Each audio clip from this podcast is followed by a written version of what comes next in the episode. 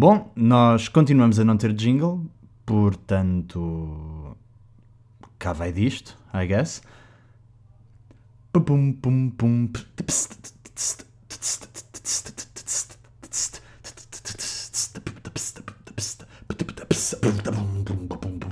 De cortar a faca com. Hum. Por favor, alguém que nos faça um jingle. Bom. Como é que vocês estão? Está tudo bem? Uh, Estão-se a sentir bem agora que estamos todos a desconfinar e está a chegar o calor, não é? Desconfinar mais ou menos. Uh, parece que os festejos do Sporting ou assim não, não correram assim. Que a coisa não correu como deveria. Mas vamos esperar que fique tudo pelo melhor, que não tenhamos que voltar todos para casa. Uh, felizmente, uh, para mim, já estou vacinado, mas há muita gente que não está, portanto, continuem a ter cuidado. Uh, e vamos arrancar este primeiro episódio. Este primeiro episódio? Esta primeira parte do episódio, Afonso, concentra-te. por vos falar de uma coisa que tem acontecido nos últimos. nos últimos dias. Comigo, pelo menos, um, que eu tenho andado. Não sei, eu, eu quando chego a esta altura fico com aquela alergia. Opá, que não, por muitos antihistamínicos que, que se tomem, aquilo não passa. Estão a ver? É mais ou menos. Uh, opá, não é bem uma rinite, mas também não é uma sinusite, é uma coisa que dá uh, enxaquecas horríveis na parte de trás da cabeça e olhos inchados. E por muitos antihistamínicos que uma pessoa tome acaba por só ficar pior porque fica com fica com sono e portanto olhem, estamos nesta altura uh, e como tal tem-me acontecido uma coisa que é nesta altura de pandemia ainda tem sido ótimo, que é ando a tossir imenso em público o que me tem dado imensos olhares uh, super agradáveis, como devem calcular, Portanto, começo por pedir desculpa caso eu tenha que parar para tossir a meio, que é muito possível. Um, epá, e pensem se calhar enquanto estiverem na rua que nem toda a gente está com Covid, ou nem toda a gente. Ou seja, há muitas razões pelas quais uma pessoa pode estar com tosse. Vamos não excluir e discriminar quem tem alergias. Uh, era, era a mensagem que eu queria deixar aqui no início deste episódio de podcast. Bom, passando isto à frente, o que é que se está a passar no que toca aos castings que têm aparecido? Vou, vou explicar isto uh, de uma forma, de outra forma. Tudo que são castings públicos que têm aparecido, o que é que, o que, é que está a passar com aquilo? Porque eu nesta altura estou, pronto, uh, tenho, tenho-me estado a dedicar mais a outras partes da minha vida, entre candidaturas para, para a companhia, fotografia, podcast, coisas que estou a escrever. Tenho muito mais com que me preocupar neste momento do que fazer castings, infelizmente, não tenho muito tempo, mas têm aparecido muitos castings para, para mulheres, o que é ótimo, para raparigas, diga-se, o que é ótimo Uh, precisa, precisamos mesmo de muito mais lugares e acho que até eram de protagonista quase todos e é ótimo, significa que vai seguir para a frente. Uh, um projeto qualquer que tem muitas mulheres de várias idades no núcleo de protagonistas perfeito, parece-me ótimo. Pequeno apontamento com ou sem experiência? Com ou sem experiência, quando estamos a falar de uma idade entre os 6 e os 11, entre os 11 e os 14, pá, percebo perfeitamente. Entre os 16 e os 19. E entre depois os. Como é que era? Tipo 19 e 28. Mas estamos. Eu não sei. Eu, se eu tivesse. Eu não estou a dizer a ninguém como é que deveriam fazer, como é que deveria fazer o seu trabalho, mas se eu tivesse um casting em mãos com estas idades tornava-o público, e acho ótimo. Não sei se o tornava público para pessoas sem experiência, sobretudo para um papel de protagonista, Uh, não querendo excluir, obviamente, ninguém, mas a primeira coisa que eu faria, se calhar, e se calhar até fizeram, e culpa minha, eu não soube de ninguém a quem isto tivesse acontecido, mas culpa minha se, se de facto tiver sido feito esse trabalho, que tal mandar as escolas? Não sei. Uh, cursos profissionais de teatro há dezenas, país fora, nem, nem, nem, estou a falar só de Lisboa, em Lisboa e arredores existem uma série deles, e depois se formos para o Porto existe, existem mais não sei quantos, e por aí fora. E ainda cursos universitários, não é? Licenciaturas que as pessoas tiram. Uh, e além disso, todas as outras escolas que não oferecem nenhum, ga, nenhum grau uh, nem profissional, nem de seja, profissional nível 4, ou lá o que é, que são os profissionais, nem uma licenciatura, mas que são formações na mesma e que têm na mesma uma, uma, um lado. Tem um lado, não, tem uma grande importância na mesma no desenvolvimento de, de atores. Não sei, não, não percebo. Uh, eu acho que sim, que se deveria uh, abrir a pessoas com e, e sem experiência, mas opá, é, é, é um pau de dois bicos, porque eu não, não quereria nunca deixar ninguém de fora, mas acho que não estão a deixar ninguém de fora se pura e simplesmente convidarem as pessoas que estão preparadas para o fazer, a fazer o casting, ou pessoas que pela sua formação deveriam estar mais preparadas para fazer.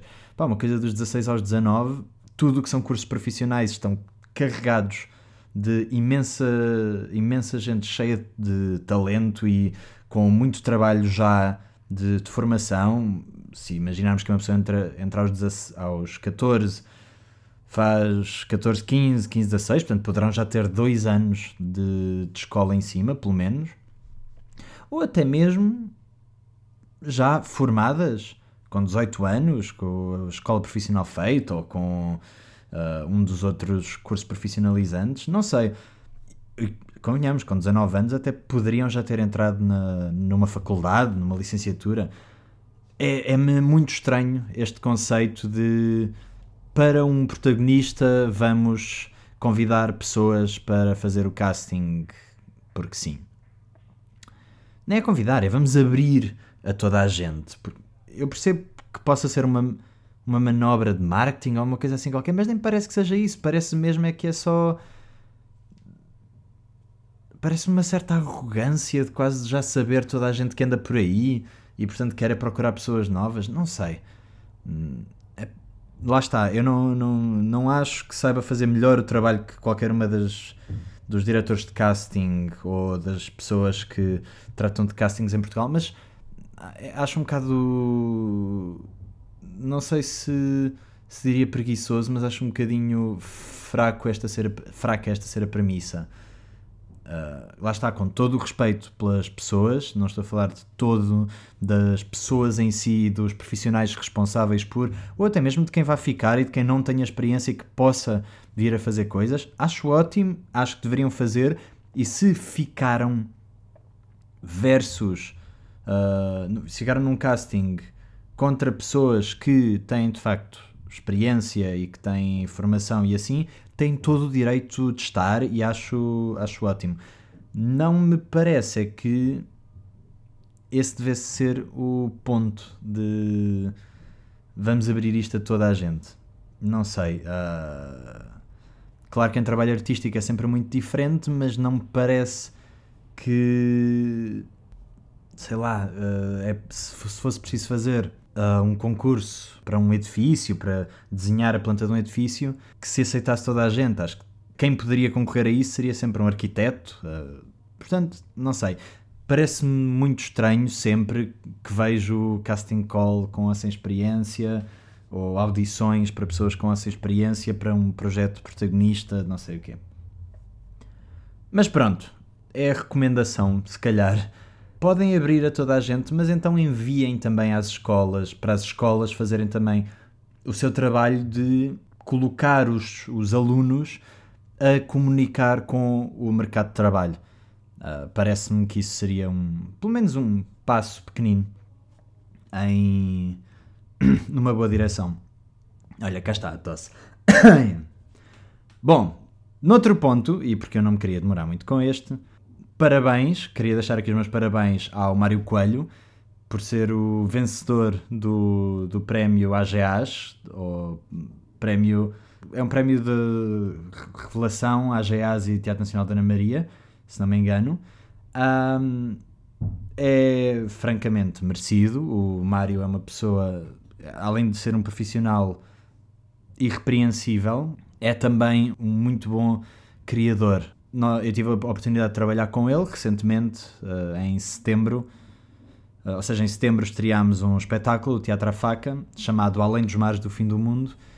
Era um espetáculo, eu já tinha convidado o Mário para fazer e depois ele não tinha podido fazer o espetáculo nesse momento porque estava com outras coisas e depois afinal por causa do Covid as coisas foram adiadas e afinal deu para fazer porque o nosso não foi adiado e encaixou-se tudo, pronto.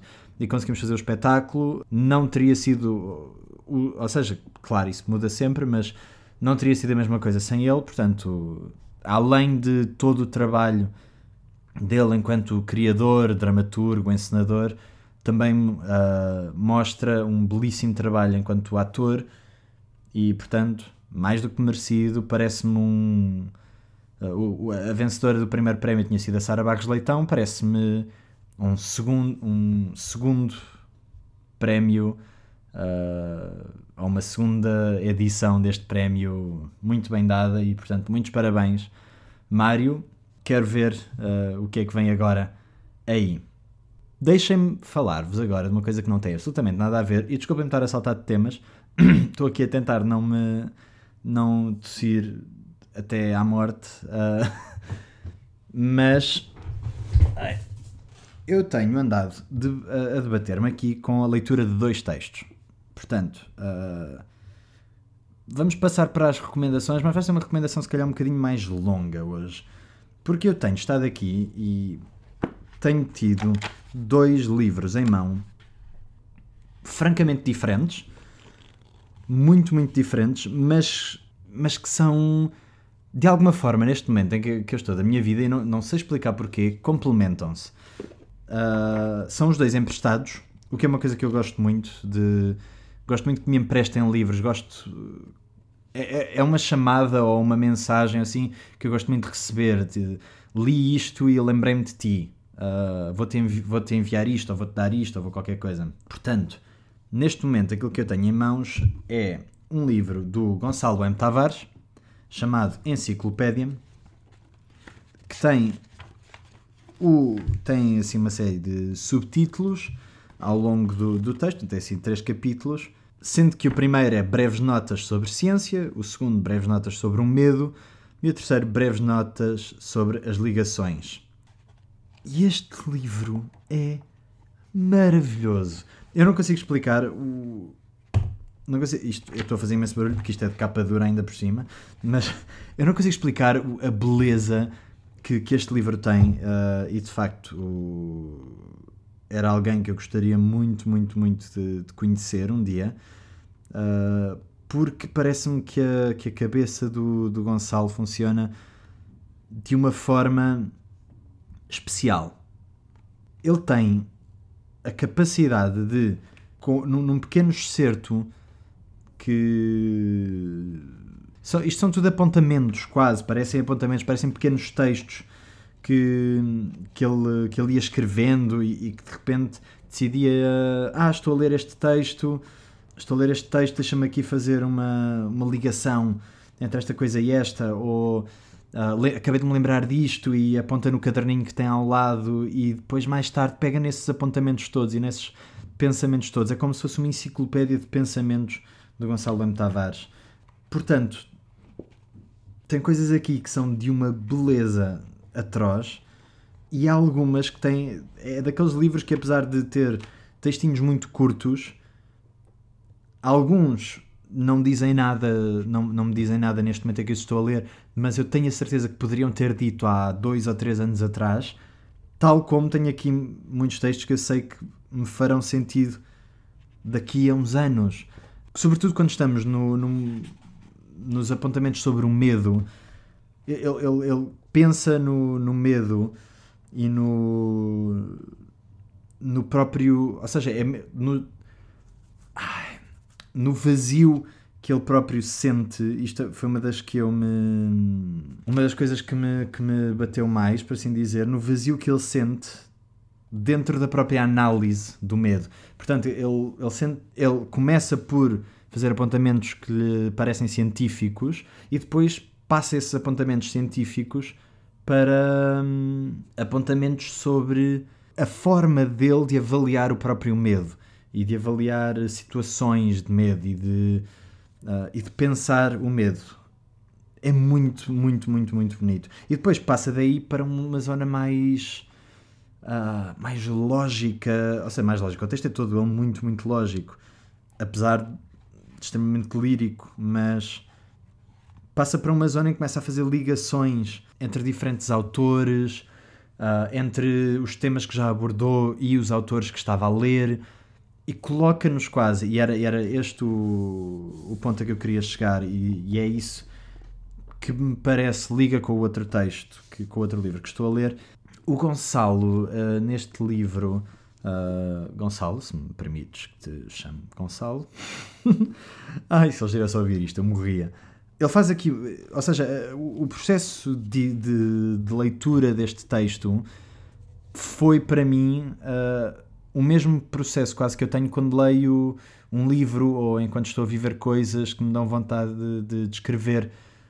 No fundo, aquilo que ele parece que está a fazer é estar a, a descrever, ou a descrever, ou, ou, a escrever mesmo, sobre as diversas coisas que o têm que, que lhe têm surgido na cabeça e faz quase um retrato dos últimos meses em que ele pensou coisas. Portanto, acaba por ser um bocadinho autobiográfico, quase, ou uma autopsicografia, se, quisesse, se quiséssemos ir por aí.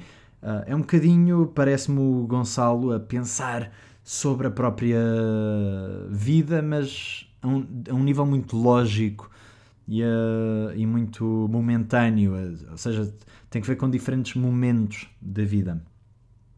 O outro texto uh, é, é um texto de uma pessoa veio-me parar às mãos uh, porque pronto, a minha avó morreu recentemente e uma prima minha fez-me chegar este livro porque deve ter sido enviado diretamente à minha avó e estava lá em casa e foi-me enviado e, foi, foi uma dessas chamadas foi, foi um, um momento mesmo bonito de uh, o do Gonçalo foi, foi diferente porque o do Gonçalo foi uh, estava simplesmente pousado em cima da mesa, em cima da mesa de outra pessoa, e, e eu disse: Olha, já leste estes livros todos?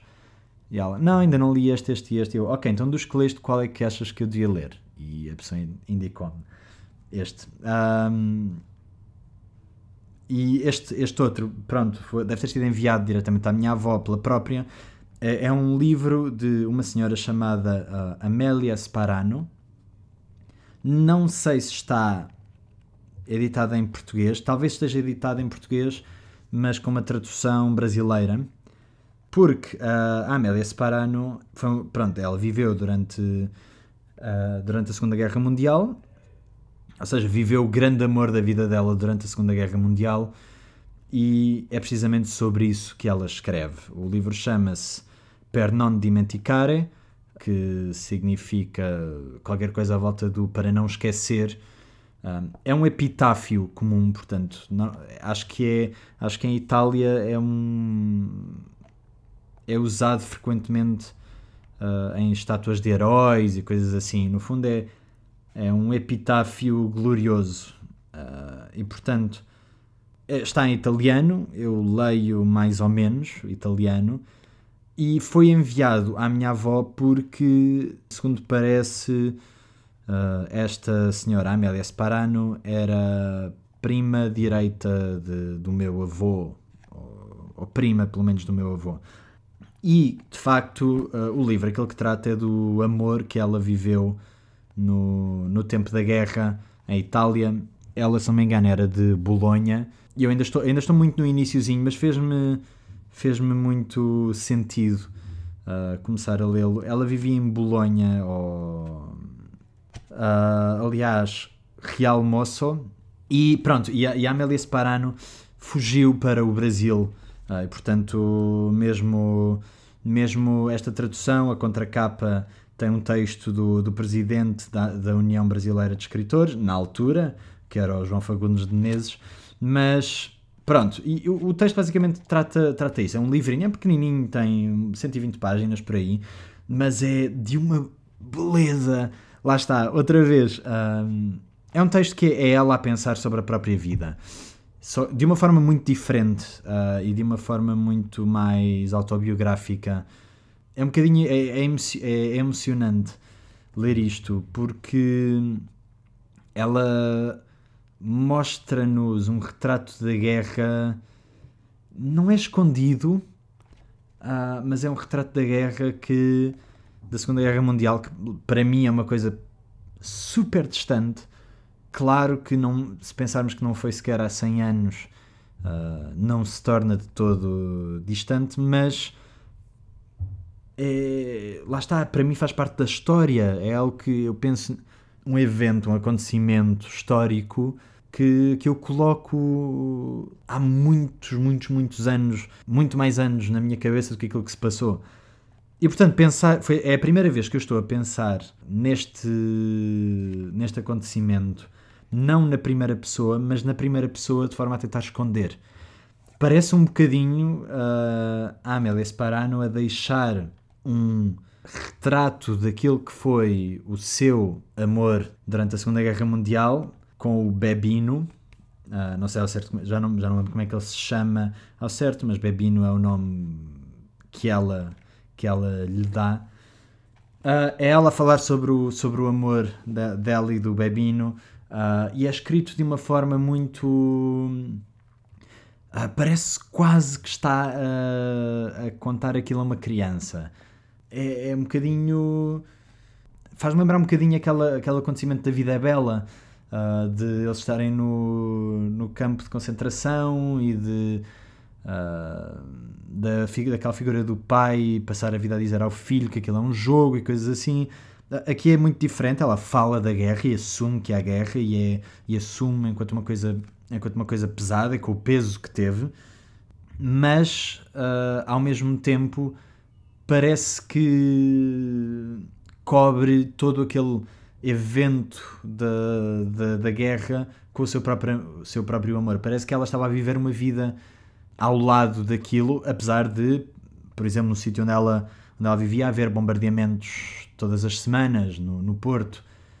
Apesar da violência toda que este livro acarreta, ela mostra sempre um lado leve e um lado juvenil e um lado da pessoa que está a viver o seu grande amor nesse momento. Uh, faz lembrar assim um bocadinho o amor em tempos de cólera, por, um lado, também. Pronto, tudo referências. Mas pronto, fica aqui a sugestão de, de, deste livro, Per non dimenticare, da Amélia Sparano. Não sei se é fácil de arranjar ou não, mas é um livro muito, muito bonito. E tem também então a Enciclopédia de Gonçalo M. Tavares. Por hoje, parece-me que é tudo. Foi uma semana calma uh, aqui do, do meu lado.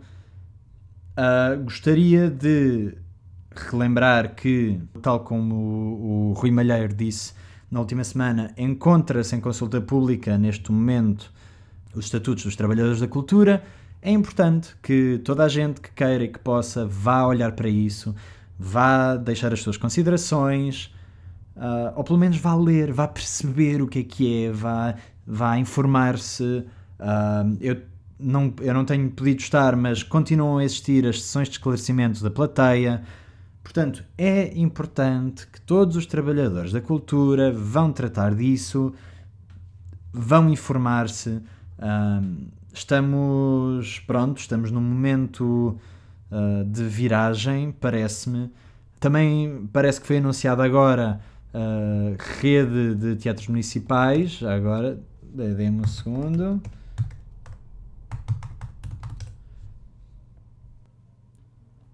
No fundo, então, a, a, ideia é para todos os todos os teatros e cineteatros e equipamentos culturais, a, a ideia é poderem, no fundo, estar credenciados, estarem institucionalizados, criar-se uma rede Na, não sei se a ideia depois é haver uh, um apoio para que os equipamentos tenham todos condições para receber espetáculos.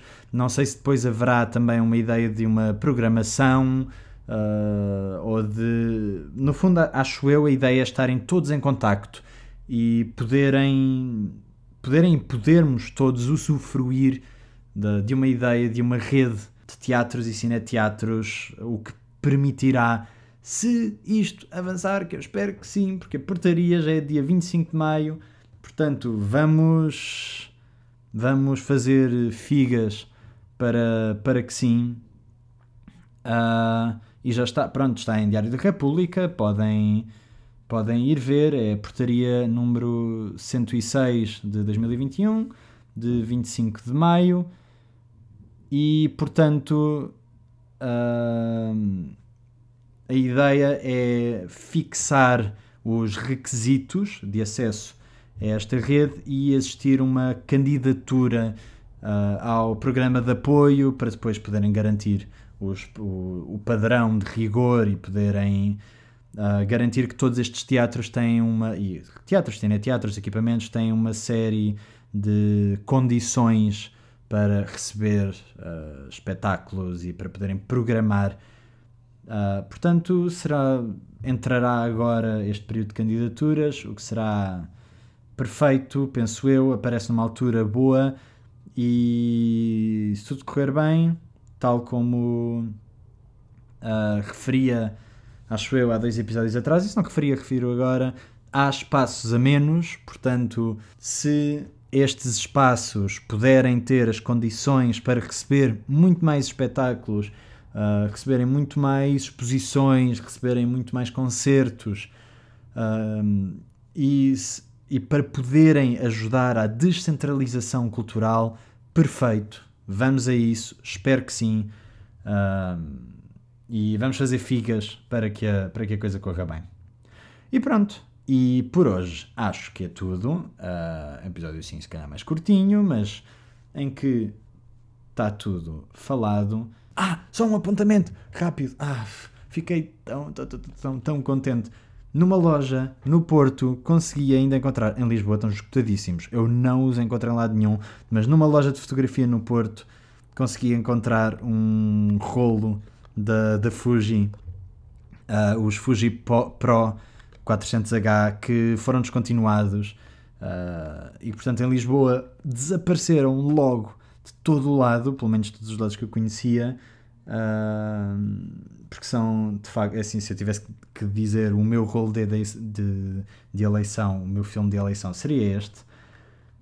E, e pronto, foi é só um apontamentozinho, só para verem o meu, o meu shitex, a minha, a minha excitação toda por ter conseguido arranjar um rolo destes. Um, pronto, era isto deixo-vos estar, podem ir à vossa vida agora, agora que já chegaram ao trabalho, ou agora que estão quase a chegar, ou agora que já acabaram de cozinhar. Uh, podem continuar a vossa vida agora que este podcast terminou e até para a semana, espero eu.